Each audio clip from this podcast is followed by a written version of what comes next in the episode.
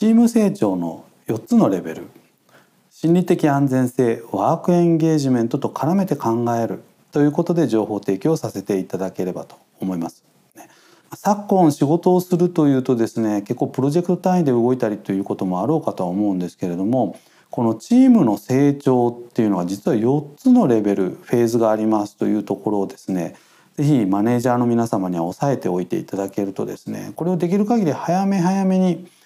レベルを上げていくということが意識してできるかと思いますので是非知っておいていただけるといいかなと思います。ね、でこの4つのレベルなんですけれども最初のレベルが形成期。2つ目のレベルが混乱期。3つ目のレベルが標準期。そして4つ目のレベルが達成期という名称がついています。それぞれ簡単にご紹介をさせていただきます。まず形成期なんですけれども、まあ、様子見のフェーズというふうにも言われています。ね。例えばプロジェクトが始まった時に、まあ、いろんな部署からこう人が来ますのでそれぞれお互いにですねよく知り合ってないですね。お互いのことが十分に理解ができていません。ね。まあ、そんな中でですねついつい私たちというのはですね他のメンバーが何とかしてくれるんじゃないかと。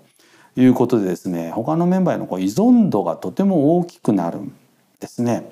あるいはね私このプロジェクトでやっていけるだろうかというような不安ですとかね、えー、緊張感というのがこう見られるわけなんですね。ですからここでの私たちの配慮すべきポイントっていうのは心理的安全性を高めていきましょうと。ですから例えば不安ですとか緊張感っていうのを正直に口に出せるそういう風土をですねこう作っていただけるとですねレベル1からレベル2にですねこう上げやすくなるということでございます。でレベル2なんですけど、まあ、混乱期というふうに先ほど申し上げましたけれども、まあ、個人の主張のフェーズということなんですけれども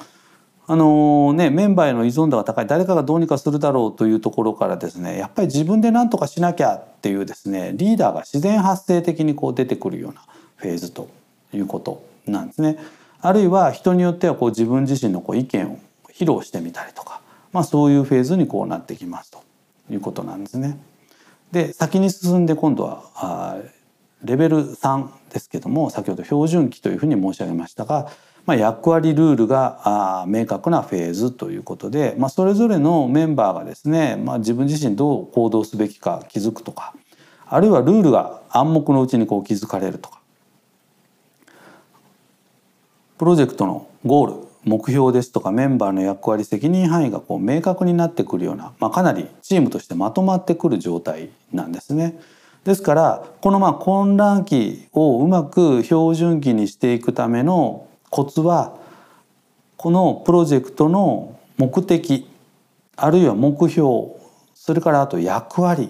こんなところを明確にすることがですね、えー、フェーズがこう上がっていくようなあヒントになってくるということでございます。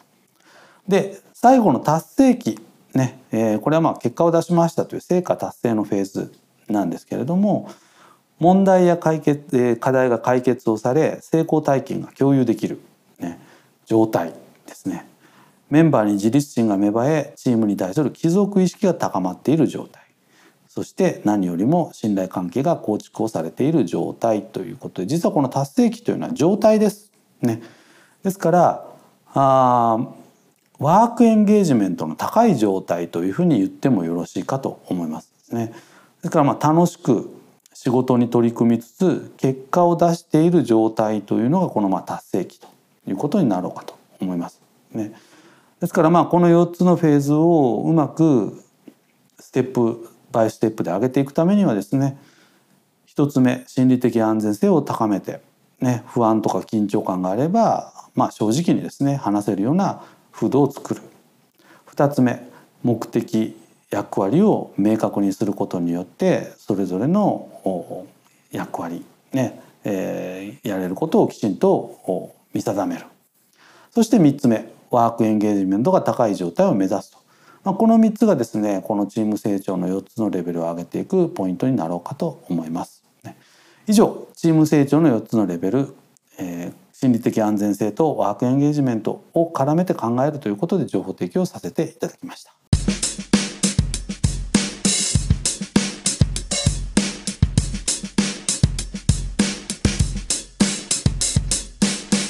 Oh, thank you.